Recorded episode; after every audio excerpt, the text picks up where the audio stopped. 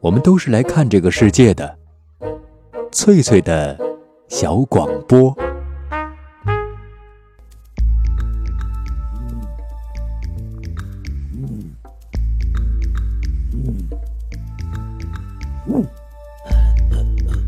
寻访华夏文明，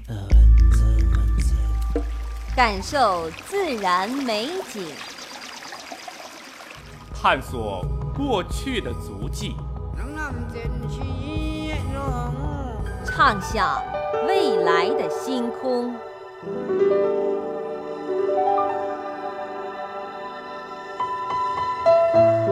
在南海，在兴安岭，在富庶的苏州城，一瞬间跨越万水千山，神州任我行。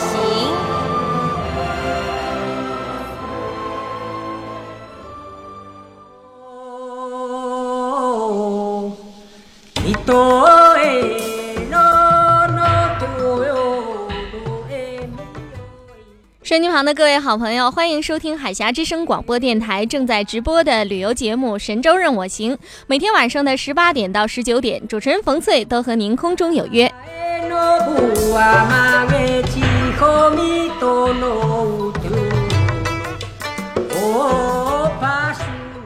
上期节目，冯翠给您介绍了山西广陵县的一段土夯的长城，哈，让各位游侠初步了解了一下山西的长城文化。那么今天晚上，想邀请各位游侠随我走进雁门关。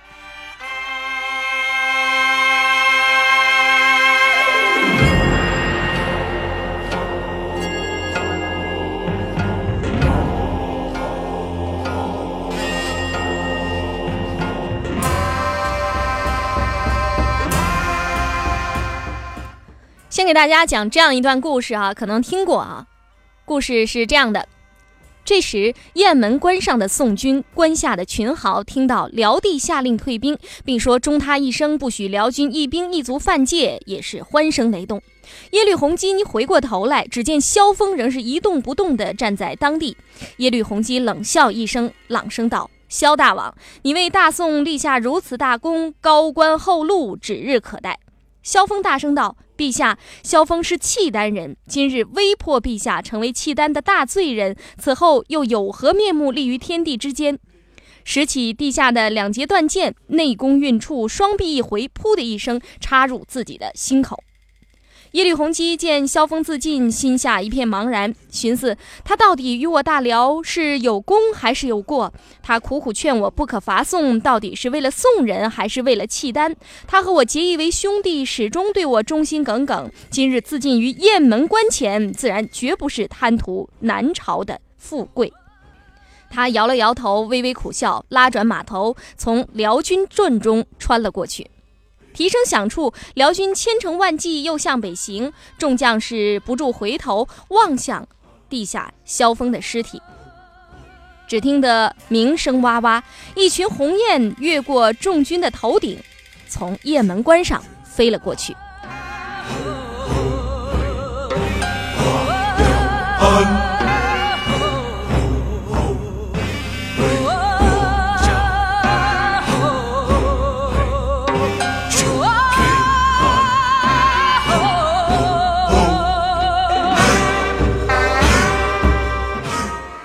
这段故事啊，收音房的各位好朋友恐怕是比较熟悉的，因为它节选自金庸的武侠小说《天龙八部》的最后一章哈。长在大宋的契丹人萧峰最后自刎雁门关，化解了宋辽之间的一场战争。那么有关雁门关的故事啊，非常的多，因为它自古就是兵家必争之地哈，少不了关于它的文学故事啊、民间传说。那么。雁门飞燕出于祁门，这是来自《山海经》的一句话，也是雁门关得名的缘由哈。为什么大雁要从关门飞过呢？要是您到了雁门关的话，您就会猜出其中的原因哈。因为雁门关的这个群山哈是海拔在一千九百米以上，周围峻岭环抱，只有在过雁峰那个地方有两道比较低矮的山峪。呃南来北往的这个大雁不能从其他的地方飞过呢，只能从这个低矮的地方经过。雁门关正好就坐落在这个山峪之上。那么，收音机旁的各位好朋友，要是适当的季节到雁门关，就可以欣赏到雁阵过关的奇妙景色。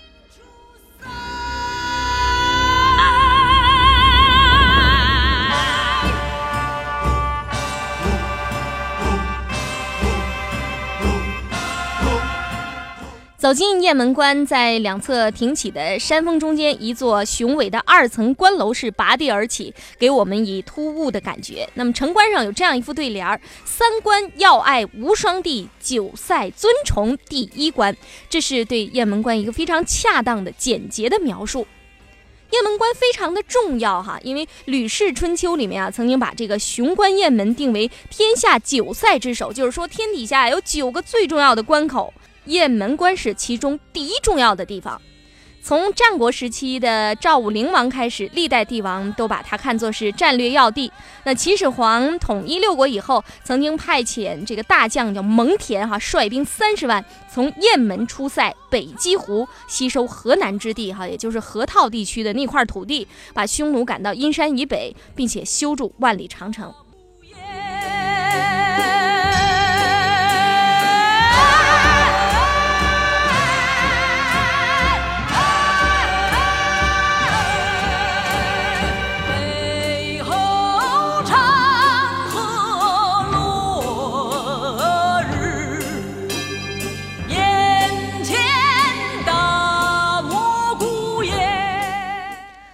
代的雁门关更是风云多变哈。公元前二百零一年，刘邦曾经亲自率领三十多万的大军到平城，也就是现在山西的大同那个地方去抗击匈奴。可惜是被匈奴用计呀，给困在了平城的白登山达七天之久。最后刘邦就没有办法了，他是花重金财物去啊贿赂当时这个匈奴王的妻子叫胭脂，最后才得以能够脱身。那么汉武帝继位以后，面对匈奴不断南犯，开始反击了。汉朝的许多名将啊，都是抗击匈奴而成名的，比如说卫青、霍去病、李广等等，都曾经驰骋在雁门古塞内外，多次大败匈奴，立下了汗马功劳。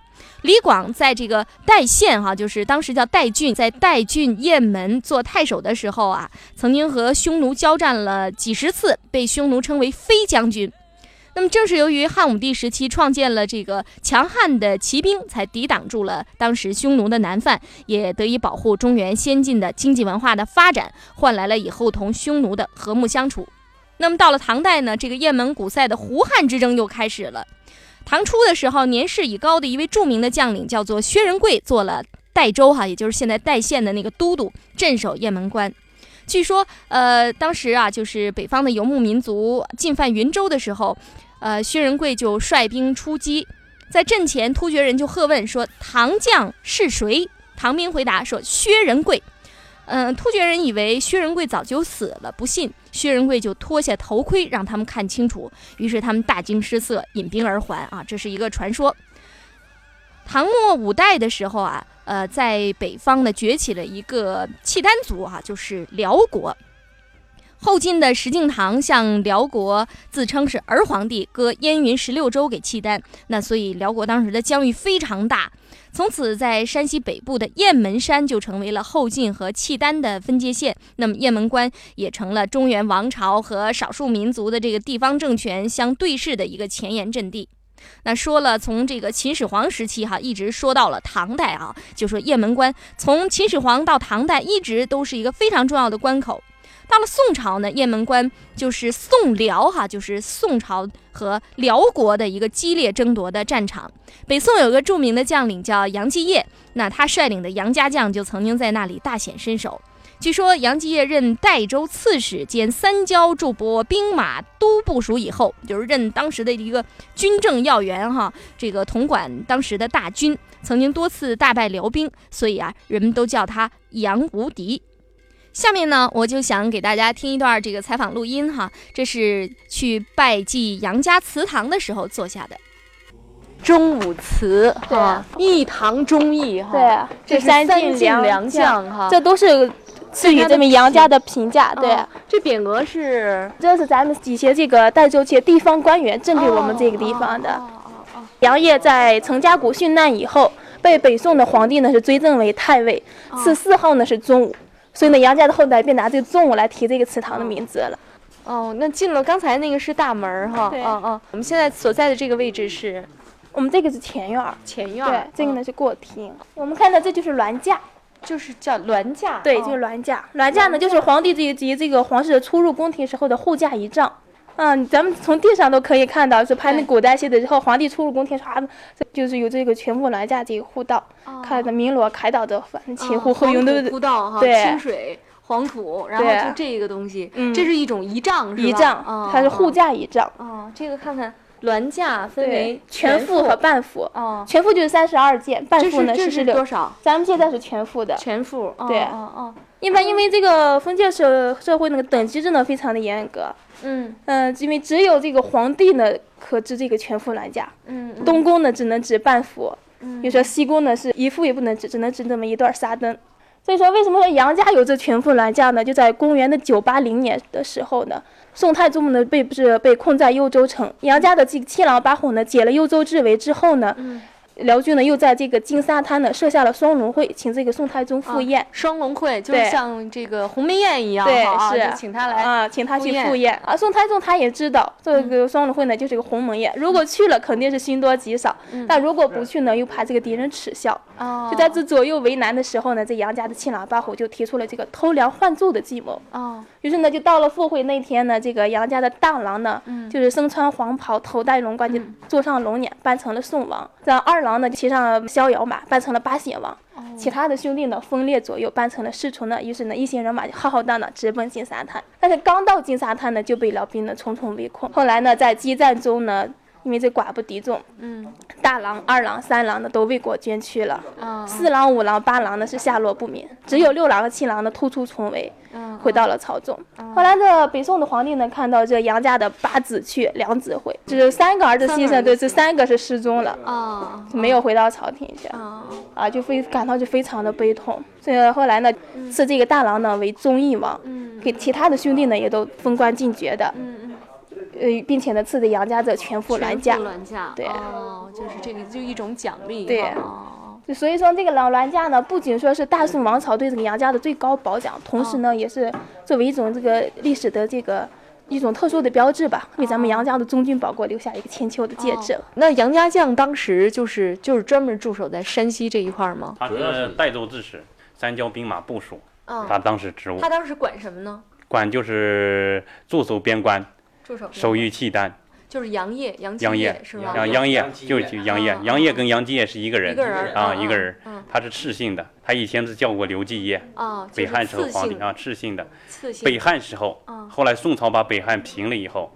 他又恢复了原姓，他就杨业啊，人民间是这么叫的那他当时就是守在这一块儿，他就守什么雁门啊关这一块儿都归他管。啊，了都给他三关嘛。啊，当时的三关：雁门关。雁门关、偏关、啊，宁武关，宁武宁武关、宁武关。宁武关。哦，他就是这三关都归他啊管，他是这儿最重要的军事将领是吧？军事将领，嗯号称杨无敌嘛。他主要是公元九六零年打过一仗，嗯。跟契丹，契丹然后十万人，他从西行关南口进来，他在北口伏击他，正面派了三万人，部将姓一个一个部将姓王的，嗯前面阻击他，后面带了几千人，从后面背负背背击之嘛，是《宋史》里边有记载。哦然后大败辽军，牵亲了一个契丹的驸马，姓李的，还有个副副都督，可能是。从此一仗，杨业成名嘛，啊，号称杨无敌。以后契丹人一见一见杨家旗打出来就落荒而逃。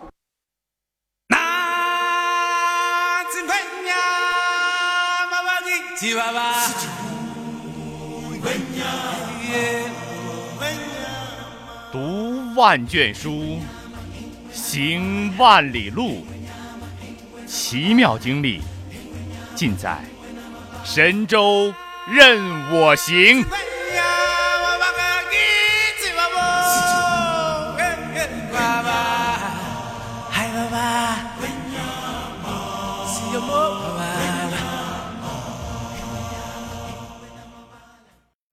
好的，收音机旁的各位好朋友，刚才我们听了一段采访录音哈，里面那个女生是代县旅游局的导游张志红小姐，呃，另外一个是代县旅游局的副局长曹亚飞先生啊，就那男生哈，呃，杨继业呢是抵抗北方游牧民族最杰出的将领之一，他的骁勇和被出卖以后的壮烈殉国，使他成为呃中国民间传说的祖父型的英雄，很多文学作品啊都有他的故事，比如说描述杨继业和他的妻子。佘太君以及他的儿子媳妇在跟辽帝国无数的战役中表现出的那种英勇哈，如今这个战事早已平息，但是他们两位的彩塑，杨令公、佘太君的彩塑，至今还是凛然静坐在雁门关附近的杨家祠堂内。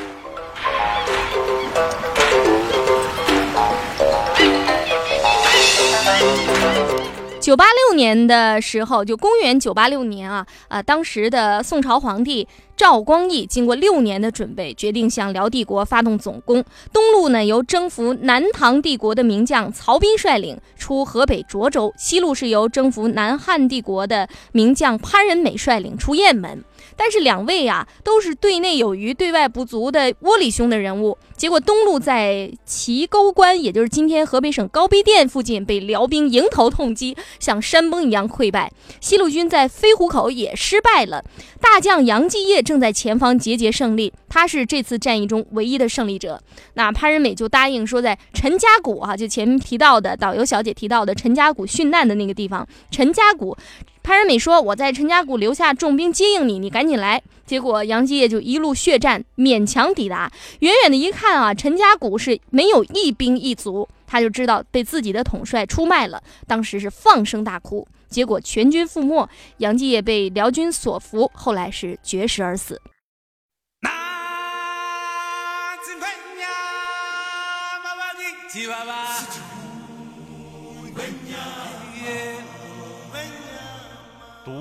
万卷书，行万里路，奇妙经历尽在神州任我行。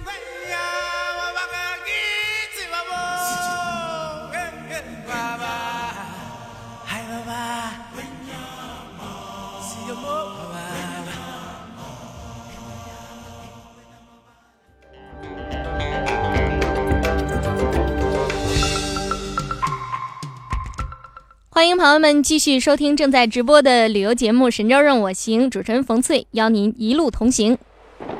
那么，呃，在节目当中，我们给大家说到了哈雁门关在军事上的重要的位置，呃，是非常值得一看的。在那儿你会听到很多的有趣的故事。杨家祠堂呢，也是在代县的城东，离雁门关很近的一个地方。杨家祠堂是在一个叫鹿蹄涧村的地方，鹿就是梅花鹿的鹿，蹄是呃蹄子的蹄哈，就是鹿角的那个意思。还有呢，涧是山涧的涧，鹿蹄涧村。在采访中，我们知道，呃，杨家将啊，就是杨家后世子孙啊，是一直镇守三关的世代戍边。那天波杨府是在河南的开封，杨家的祠堂呢，却修在了代县的一个乡村。为什么杨家人要在这样的地方修建祠堂供奉祖先呢？我们来听一听其中的。原因，呃，元朝的至元十六年，也就是公元的这个一二七九年，当时呢，杨业的的第十四代子孙呢，杨友呢，因为累立战功呢，被授为这个兼代节度使。兼州呢，就是我们现在的樊氏；代州呢，就是现在我们现在代县。有一天呢，这个杨友呢，同他的弟弟杨三呢，一起呢外出狩猎。当他走到樊氏砚台那一带呢，发现一只梅花巨鹿。于是呢，杨就赶快就张弓搭箭，一起向那个鹿射去。但是呢，箭呢只射中了鹿蹄。后来呢，这个鹿女赶就这个带箭而逃，一直跑到一个叫连庄的一个地方。嗯，跑到连庄的时候呢，就地打了一个滚，忽然就不见了。杨友呢，于是就赶快令这个士兵呢挖地三尺，就挖到了这么一块石头。嗯，这上面还刻着这只梅花鹿。哦，传说就是这个。对。哦。于是呢，杨友就认为说这是神鹿呢将他引到了这块非常吉祥的地方，于是呢就将家呢迁到这里，并且呢奉旨呢修建了咱们现在看到这座祠堂。啊，杨家祠堂。对，并且呢将这个连庄这个村名呢还改作叫做鹿体涧村。哦。以前那个涧呢就是射箭的箭，后来呢又到这个风顺先生指点呢，将这个箭呢改为咱们现在这个三点水三箭，对，三箭的箭了。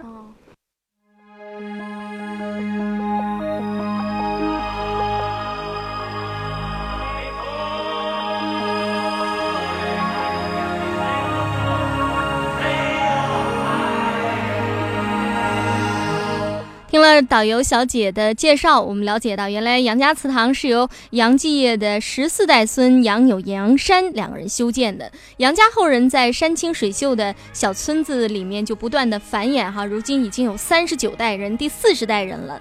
不少游人走进杨家祠堂的时候，都是和我一样，怀着一份非常崇敬的心情。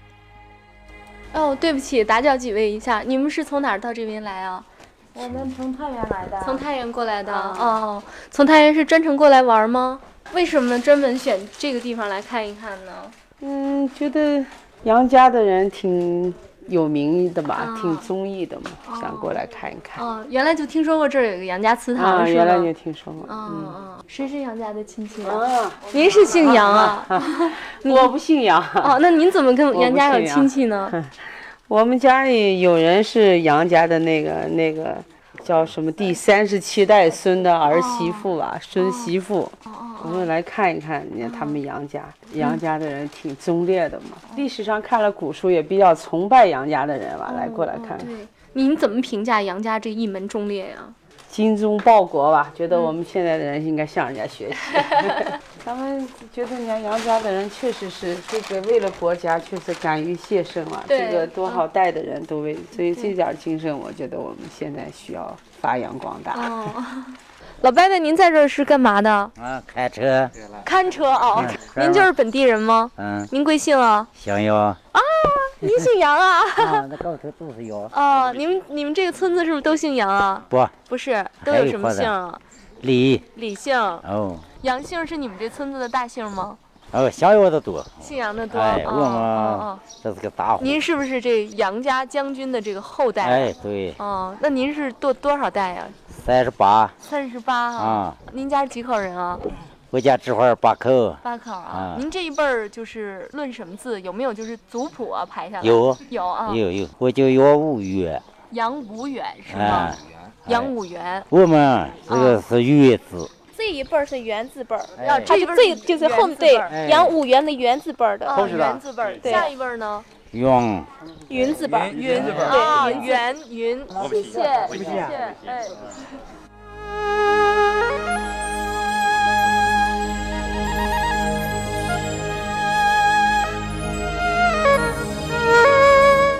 刚才听到啊，有一位姓杨的老汉哈，叫杨武元，那是杨武元老伯伯啊，是在这个杨家祠堂前面专门啊、为游客啊看这个来往的这个车辆哈。我在杨家祠堂门前还看到几位老婆婆是坐在石台阶上做针线活儿，上前一问，居然也都是杨家的亲戚，是杨家的媳妇，于是凑过去聊聊天儿，再顺便向前辈们虚心讨教一下绣花的技巧。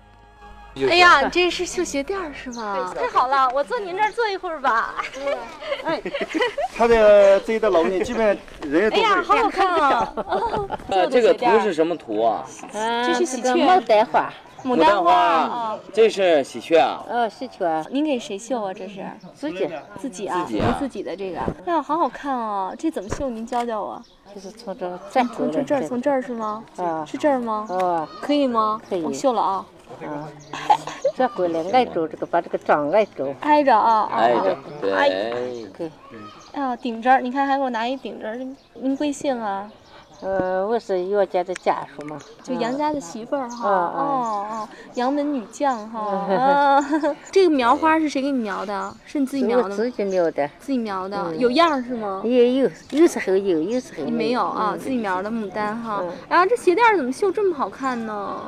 呃，都什么颜色绣？出三彩嘛，三彩儿，三个颜色。这个是这个粉色颜色，啊嗯，黄一点的，黄一点儿的。啊您家里边儿还还要干其他的什么活儿啊？啊，做做饭啊，做饭啊？啊，你家几口人啊？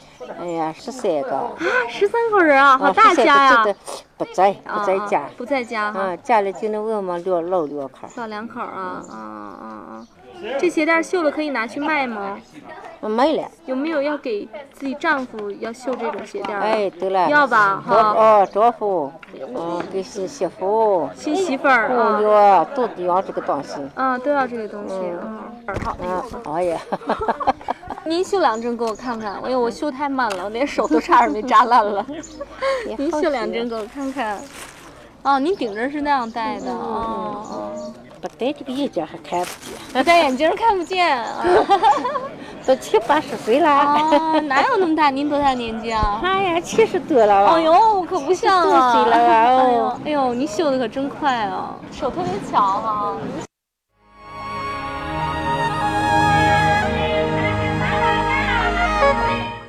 教绣花的老婆婆是七十多岁了哈，一点都不像，穿一身浅色的衣服啊，衣服洗的雪白雪白的，那头发也是花白了。她告诉我说，鞋垫上啊要先用笔描上牡丹、喜鹊或者其他漂亮的图案，然后选那种颜色非常艳丽的毛线，还有粉的呀、黄的，都是那种很嫩的颜色，还有棉线是一针一针的绣满。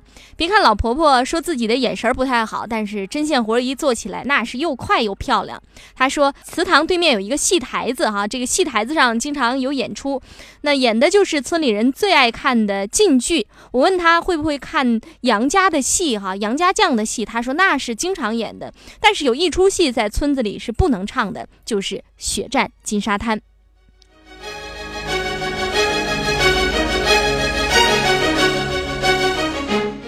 这恐怕是和啊杨家将一门忠烈哈，曾经在这个金沙滩上啊，一共是去了啊八个儿子，那么后来呃只有几个孩子回来了，其他的都战死沙场或者是都失踪了，所以大家不忍心看这么一出戏。那拜祭过这个杨忠武祠，我们继续了解一下雁门关的历代变迁。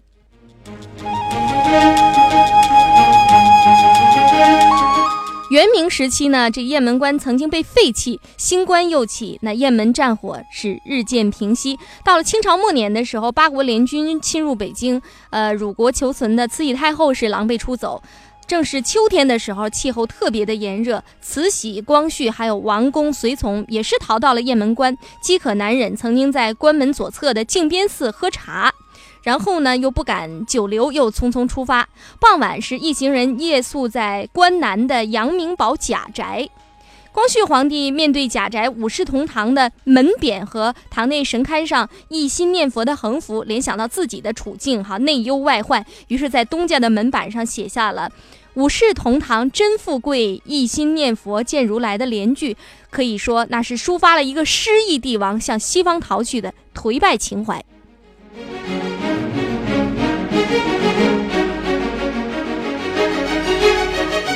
辛亥革命以后，雄关雁门除了遭到了军阀混战的破坏以外，也受到了抗日烽火的洗礼。一九三七年九月，为了团结抗日，呃，当时是周恩来还有彭德怀等人前到雁门关的太和岭口，与国民党第二战区司令长官阎锡山进行了会晤。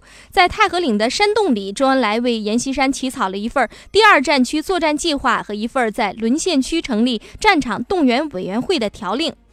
后来就在阎锡山弃关南撤以后，八路军二二零师七幺六团挺进雁门关大同公路附近，在那儿伏击了日军汽车运输队，一举摧毁了敌人的汽车是四百多辆，赢得了震惊中外的大捷。后来呢，是八路军幺二九师七六九团又在雁门关下袭击了日军杨明堡的飞机场，当时是炸毁敌机二十四架。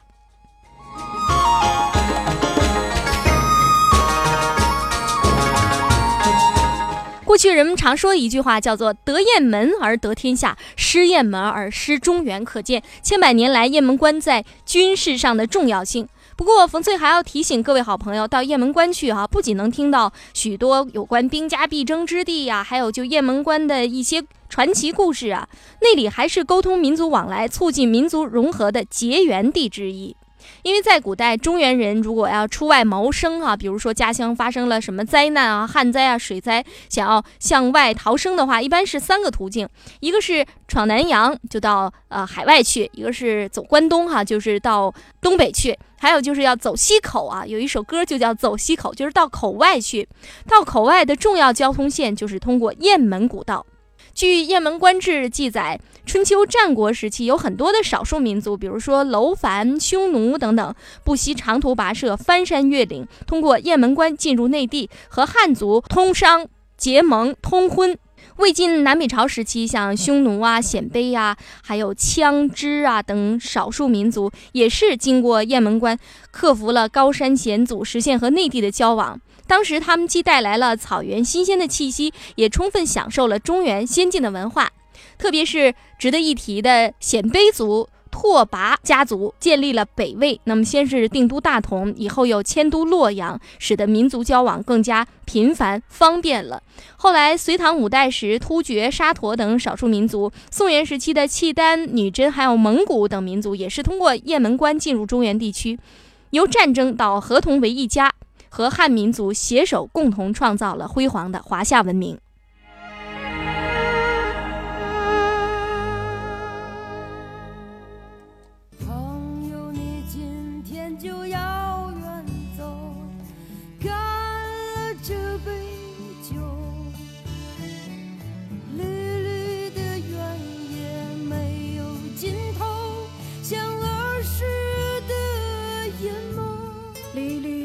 天也没有尽头，像儿时的眼眸，像儿时的眼眸。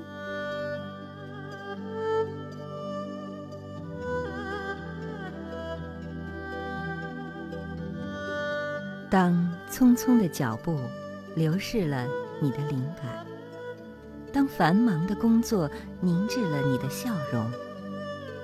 你需要阳光、森林、异域风情。海峡之声广播电台，神州任我行。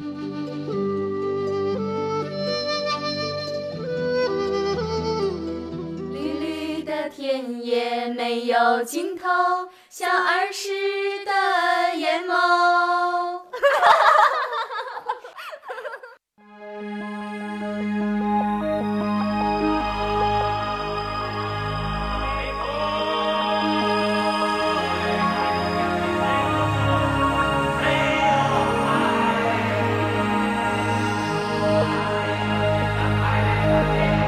身机旁的各位好朋友，在今天的节目当中，冯翠着重给您介绍了一下雁门关的历史沿革，还有就是雁门关上一个非常重要的旅游景点，那就是杨家祠堂。您如果到了山西代县呢，那这两个地方您一定要去到雁门关登临一下它的那个古老的关隘，去看一下当地的古战场，欣赏一下这个塞外的美景。还有呢，就一定要到杨家祠堂去拜祭一下，呃，杨门忠烈哈，看一看啊杨继业和佘老太君的这个塑像。像那重温一下杨家将的故事，我想，呃，中国人几乎没有没有听说过这个杨家将故事的。在那儿呢，您可以看到，还有就很多塑像，杨家的一门忠烈的各种塑像，还有杨门女将的塑像，听导游给你讲述杨家将的故事。呃，如果您愿意的话，还可以花一点时间到杨七郎的墓上去拜祭一下，是离杨家祠堂有三公里远，很近。那顺便到那儿拜祭一下。在今天的节目当中。给您介绍的主要内容就是这些。那今天的《神州任我行》节目到这儿就结束了，感谢您的收听。在最后一点时间里，我们来听一首《出塞曲》。